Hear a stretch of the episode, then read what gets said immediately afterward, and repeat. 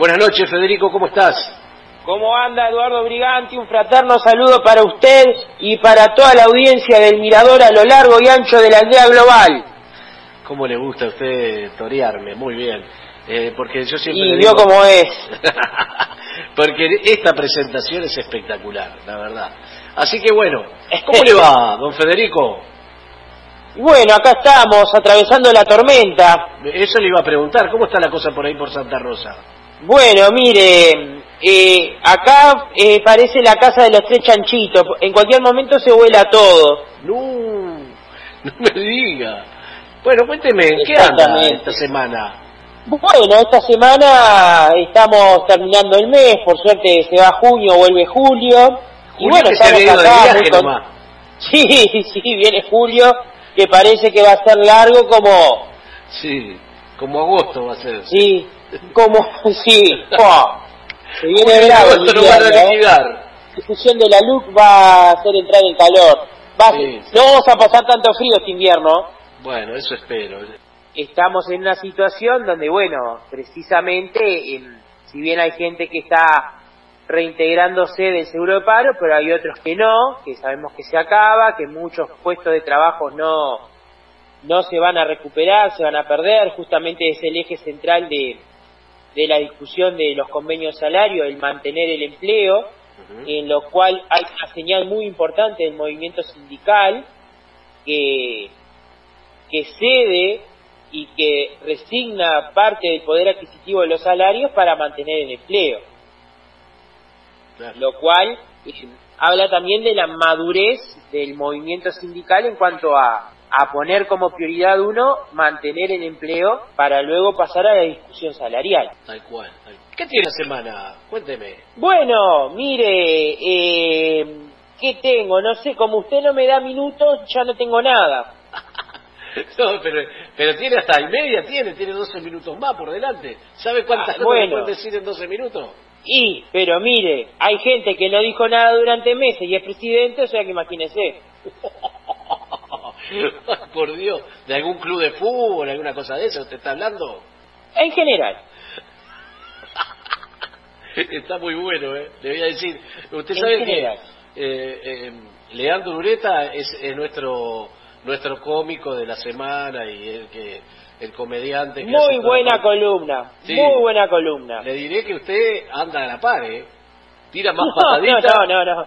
Eh, bueno, vio que... Pero muy buena la columna de, de Leandro. Sí, tremenda, tremenda. La verdad que es espectacular. Muy buena participación, muy buena la verdad. Una altura en el humor.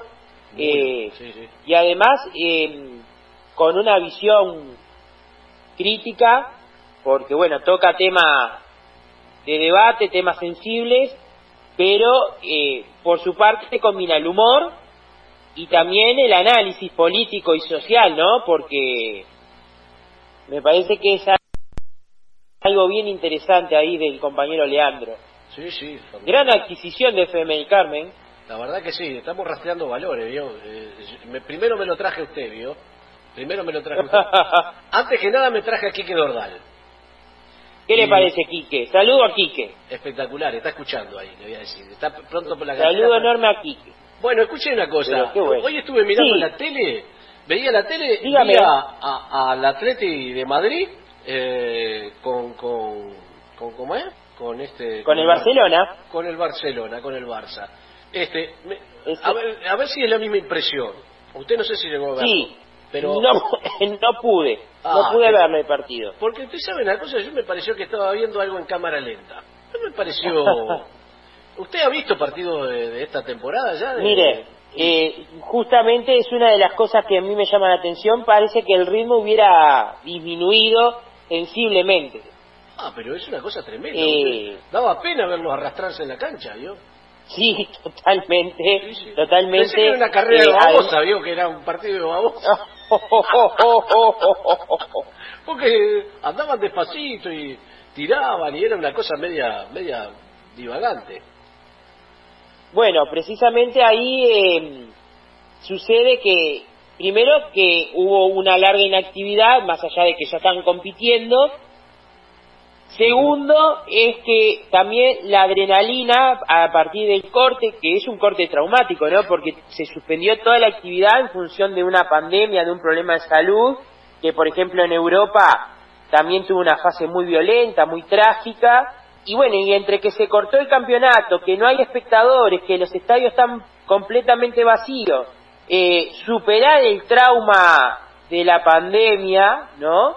eh, y volver a la actividad, por más que es una actividad que jugar el fútbol, que es algo que nos gusta a todos, eh, pero no es el mismo ritmo de los partidos, hay una cadencia mayor, no es la misma velocidad, y tampoco hay una gran motivación. El otro día pasaba en Alemania en un partido donde un equipo que tenía que completar las fechas solamente por el fixture, la verdad que en las, en las últimas dos o tres etapas eh, se comió unas goleadas enormes y demostró cero interés de jugar porque no había motivación alguna. Y bueno, esto es parte también de las consecuencias, ¿no? El, ritmo de juego es, es, es, menos vertiginoso. También hay, hay otros factores que se cruzan. Primero, que pasaron de estar dos o tres meses quietos a jugar cada 48 o 72 horas. Y luego que están jugando en pleno verano. Recordemos que a esta altura solamente se iba a estar jugando la Eurocopa que van solamente los jugadores de las selecciones que clasifican, y acá en América del Sur se iba a estar jugando la Copa América. Entonces, la mayoría de los jugadores en esta etapa, hoy 30 de junio, estaban de vacaciones.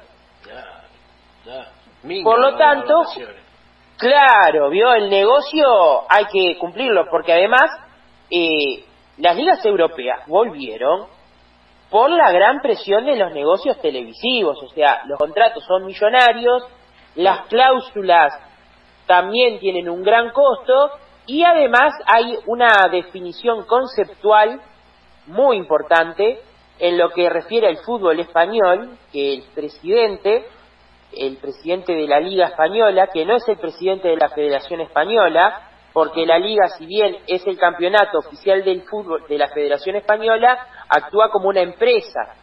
Eh, o sea, es una empresa. La liga, lo que es la Liga de España, es una empresa que se llama la Liga y que tiene un presidente como cualquier corporación. Y el presidente de esa liga, que se llama Javier Tebas, que hace poco estuvo en el Uruguay eh, dando unas conferencias, eh, para él el máximo competidor de la liga en televisión no es ni el fútbol inglés, ni el fútbol italiano, ni el fútbol alemán, ni el fútbol de la China. Para la liga española el principal competidor televisivo es HBO, porque ellos entienden que la liga es un entretenimiento y tienen que competirle a HBO, que es la señal, la, la, la señal global que tiene múltiples canales de entretenimiento, ya sea de películas o de, o, o de otro tipo de entretenimiento, y bueno, y la liga se, se, se mide con esas cadenas internacionales de primer, de primer mundo porque se entiende como un negocio de entretenimiento el fútbol, que es parecido a cómo se entiende la NBA en el negocio, la NFL, cómo se entiende eh, la Premier League cada vez más, que son productos de entretenimiento. Y bueno, y eso hace que el negocio, los jugadores tuvieran que volver con o sin coronavirus como fuera. Eso de lo por descartarlo. Por eso, y los están, están apretando los partidos para que los jugadores puedan tener la licencia y luego volver y que el próximo campeonato vuelva lo antes posible. Esa es la verdadera milanesa. La consigna es que, que, vengan a toda costa. Que vengan a toda costa y que sea como, que, y que y que se juega como de lugar. Las ligas terminan en Europa a mitad de mayo y empiezan a mitad de agosto. Y bueno, precisamente estamos eh, terminando junio y a la Liga Española y a la Italiana y a la Premier le quedan horas por delante y, y se tienen que cumplir los contratos de televisión. Esa es la verdad de la milanesa. Diferencia a lo que sucede acá, que em, si bien la televisión es importante, eh, bueno, eh, justamente, em, si, hablando de, del, del negocio y de la trama del fútbol, en el día de, hoy o de mañana, ahora no recuerdo bien, va a volver una nueva reunión de clubes por fuera de la asociación, una reunión particular de los clubes, para eh, concebir el proyecto de la liga profesional. ¿Qué quieren hacer con la liga profesional? Una a mi entender, una mala copia del modelo argentino, que el modelo argentino quiso copiar el modelo español, el modelo de la Premier, que es esto que explicaba anteriormente. El, campeonato, en vez de organizarlo la AUF, lo organiza esta liga profesional, que es un ente que la AUF la reconoce, la reconocería como su campeonato oficial de primera división, que es lo que pasa en Argentina. Los equipos de primera en Argentina formaron la liga, la Superliga profesional y la AFA la reconoce como su campeonato de primera división. Ahora, esos equipos eligieron un presidente de la liga, el jefe del negocio, que es el que, y tienen un área de marketing, un área de, comercio, y gestionan la, eh, la transmisión de los partidos y de toda la liga como un gran producto. Pero en realidad acá va a ser difícil implementarlo porque hay varias cosas que, que, son imposibles de, manejarlo. Este tema va a volver ahora en estos días a plantearse. Esta semana empezó de nuevo el Room Room y vuelven de nuevo por lo mismo. Pero acá el gran problema que tienen es que, a diferencia del modelo argentino, argentino, justo se produce la Superliga cuando Macri decreta que se, que se corte el fútbol por televisión abierta, se rescinde el contrato y la Superliga se genera en Argentina con un nuevo contrato de televisión. Pero acá los contratos de televisión están empeñados hasta el 2025 y adelantados. O sea que los clubes, si quieren hacer nuevos contratos de televisión, tienen que ir a la calle Divina Comedia ahí, la sede de Tenfield, y devolverles la plata de lo que ya le adelantaron. Por lo tanto, claro, por lo tanto, va a ser difícil implementar ese modelo de negocio en el fútbol uruguayo. Sí, sí. Sí, sí, no, Exactamente. Con esos nenes no se juega.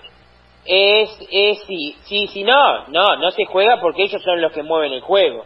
Ellos, son los dueños de la qué barro, qué Totalmente. Bueno, y hablando de fútbol y de esta realidad que tenemos aquí en el, en el Uruguay, de que, bueno, el fútbol eh, va a volver sobre los primeros días de agosto, todavía no está la fecha establecida, capaz que va a ser antes del 15, como se había dicho en primera instancia.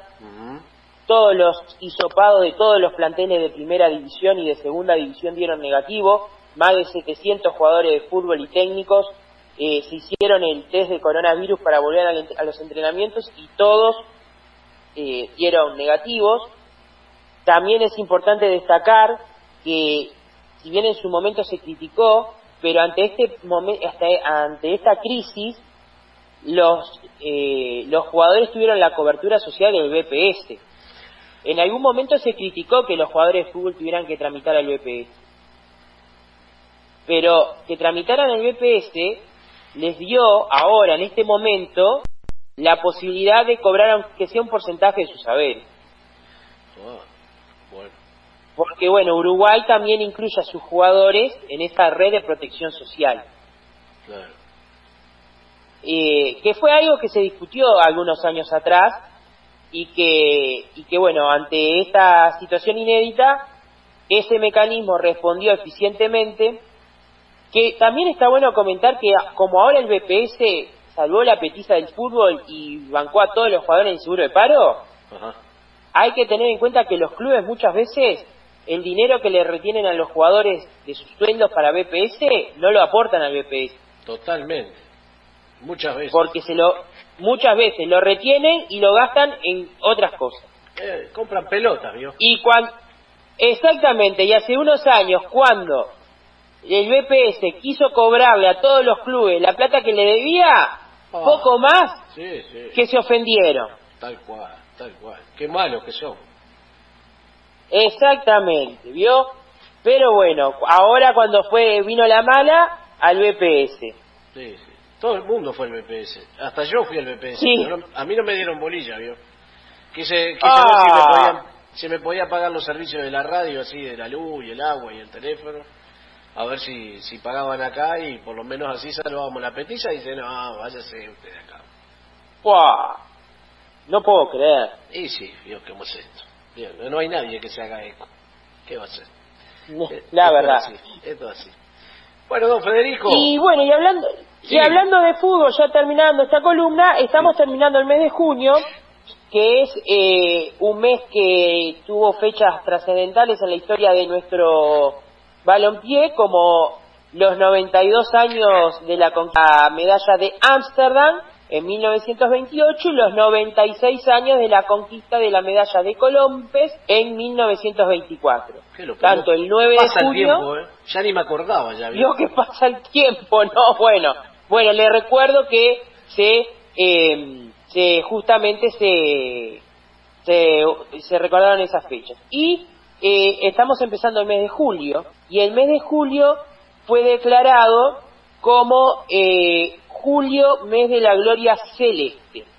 El julio, el mes de la gloria celeste, fue declarado, ya venía desde el año pasado, eh, por las autoridades anteriores del Ministerio de Turismo, dedicar el mes de julio a la promoción eh, turística de la historia de nuestro fútbol. Obviamente que los planes que habían vinculados al turismo eh, en casi su totalidad no se van a poder desarrollar por la pandemia del coronavirus, pero bueno, julio va a ser el mes de la gloria celeste porque se celebran los 90 años de la inauguración del Estadio Centenario y los 90 años de la conquista de la Copa del Mundo de 1903.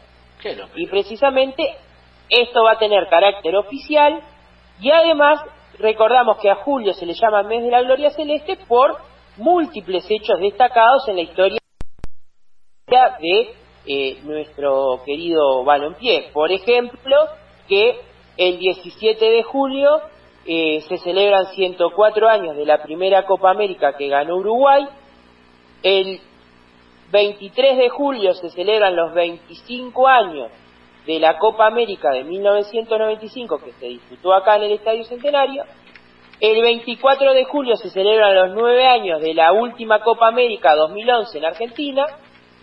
El, el 10, por ahí no me acuerdo bien la fecha, se recuerda la Copa América del 87, ahora se me fue el número exacto del calendario, y además el 16 de julio de 1950 el Maracanazo y el 30 de julio la primera Copa Mundial de 1930. Hay muchas efemérides destacables en el mes de julio y por eso se decidió denominarse de esta forma el mes de la gloria celeste. Qué bárbaro. O ¿Quién sea iba a decir, que, eh?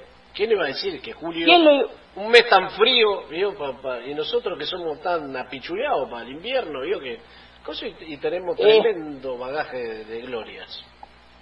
Totalmente. Pero recuerde que julio va a estar calentito. sí, sí, ya, ya, se viene, se viene calentito. Julio, Julio va a estar divertido y después vamos a enganchar con, el, con, con la primera con el primer proyecto de presupuesto, donde ahí va, tiene la tijera bien afilada, o sea que... Ah, motosierra, yo creo. ¿eh? Tranquilo. Pero mire, ¿sabe? No, tijera no, motosierra creo. Sí, aceitadita viene. Salado, salado. Se la afiló el padre, ¿vio? Sí, sí, sí. Y, y, agarró y le enseñó... Era la que tenía guardada en el cajón. Exactamente. La tenía guardada de la otra vez, ¿se acuerda que esa vez que estuvo él? Exacto, tipo eh, pieza de museo. Exacto, ya pensó que no le iba a usar más, vio, la tuvo que mandar a reparar y todo. Pero dice que se la dejaron nuevita. Para este próximo presupuesto ya está. Pero bueno, vamos a ver la caja de Pandora que viene en ese presupuesto, porque em, vamos a ver qué proyectos siguen, cuáles no, y, habrá que habrá que dar una gran lucha. También le digo que, bueno que el pasado 27 de junio, como todos ya sabemos, ya se habló, fue un nuevo aniversario del golpe de la dictadura, de la última dictadura cívico-militar. Exactamente, exactamente. Y bueno, también llamó la atención como desde varios actores del gobierno no se hizo referencia a una fecha tan importante en nuestra historia reciente. Pero usted vio que, hubo una transmisión desde el Parlamento, ya que la transmitimos las radios comunitarias, los medios alternativos, y estuvieron varios representantes del Parlamento. Pero usted sabe que quién faltó, que se, eh, eh, se excusaron porque no sé qué actividad tenían ellos, no sé si era la, la agenda, la agenda. el día del chinchulín creo que festejaban eh, cabildo abierto, usted sabe, justo el, partido que lo extrañamos, ¿vio? Lo extrañamos. Usted sabe que sí, no fue lo mismo sin ellos, ¿vio? No, no, eh, no, no, sobre todo por sus aportes a la democracia. Totalmente, y últimamente cada vez más, ¿vio? Vio que lo, los que están en el Parlamento entran en... Esto es como, vio, como una, una carretera llena de pozos, ¿vio? Se meten uno y engancha con el otro y así sucesivamente, ¿vio? Exactamente, es, es precisamente de esta forma. Sí, sí. Bueno, don, don Federico, bueno, eh, eh, las chapas y eso. Mire, las chapas están sonando de una manera que no le puedo decir porque el viento además viene del, del lado o, del lado este, entonces da de frente a la casa. Ah. Lo cual hace que sople bastante. Exacto.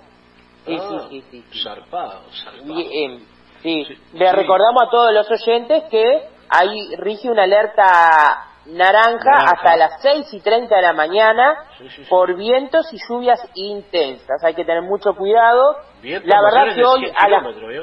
que, dijeron. Sí, sí, sí, sí, eh, sobre todo en las zonas costeras.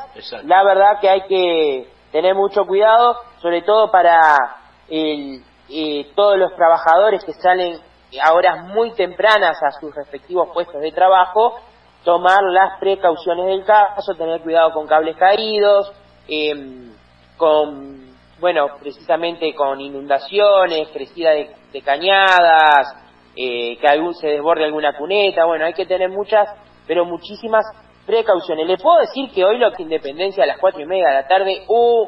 Divino, divino. La, verdad, sí, sí, sí, sí. Eh, eh, el viento me arrastró hasta la terminal Río Branco, así de una. No caminé, fui directo. Yo estaba esperando que estuviera el bombero con la cuerda para cruzar la calle, pero parece que ya el recorte hizo que tampoco el bombero pudiera estar presente con la cuerda.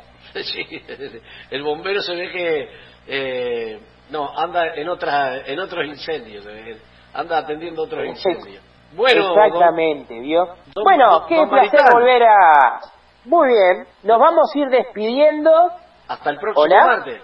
Sí, sí, sí, vamos a, para despedirnos, mandar saludos a todos los oyentes, allá a la barra de Aiguá, que están hace un muy buen rato sintonizando el mirador, a Gabriel Gilar, el nutricionista, que otro fiel escucha del mirador, que fue papá hace pocos días, le mandamos un beso enorme porque llegó Emiliano y se ahí a, a la familia compuesta por Mayra, por Gabriel, por Joaquín, y ahora llegó Emiliano, o sea que también un fiel escucha de El Mirador, le mandamos un saludo enorme. Tremendo. También a Gonzalo, pero mire, ahí están todos bien prendidos allá en cerquita del Paso Molino. Ok, ok, ok. Y, también le mandamos un saludo a Gonzalo Rodríguez. Buenísimo, buenísimo. Le mandamos saludo al grande Gonzalo. Al amigo Gonzalo Rodríguez le mandamos un fraterno saludo a él y a toda su familia. Y bueno, y el martes que viene estaremos de nuevo en el Mirador.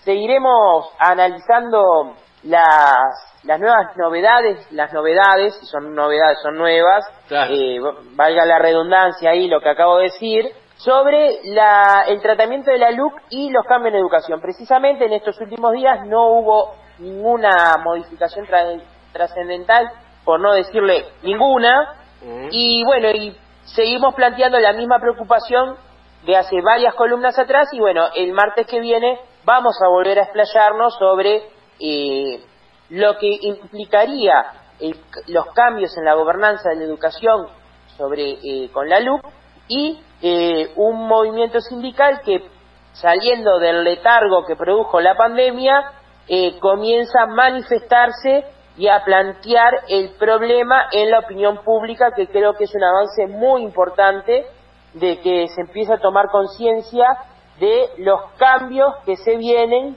para la gobernanza de la educación que van a terminar repercutiendo en toda la educación en general, pero sobre todo en la gobernanza. Exactamente. O sea que eh, el martes que viene vamos a ver cómo vamos a seguir incluyendo este análisis, dado que en estos días el tema sigue absolutamente inamovible. Muy bien. Bueno, don Federico Maritano, nos despedimos hasta el próximo martes, le damos un abrazo grande. Gracias por la participación y bueno, eh, hasta el martes. La verdad, un verdadero placer volver a estar en este mirador. Un saludo fraterno a toda la audiencia y nos encontraremos aquí el martes que viene para seguir observando la realidad desde este mirador. Muy bien, nos vemos el martes. Chao. Abrazo.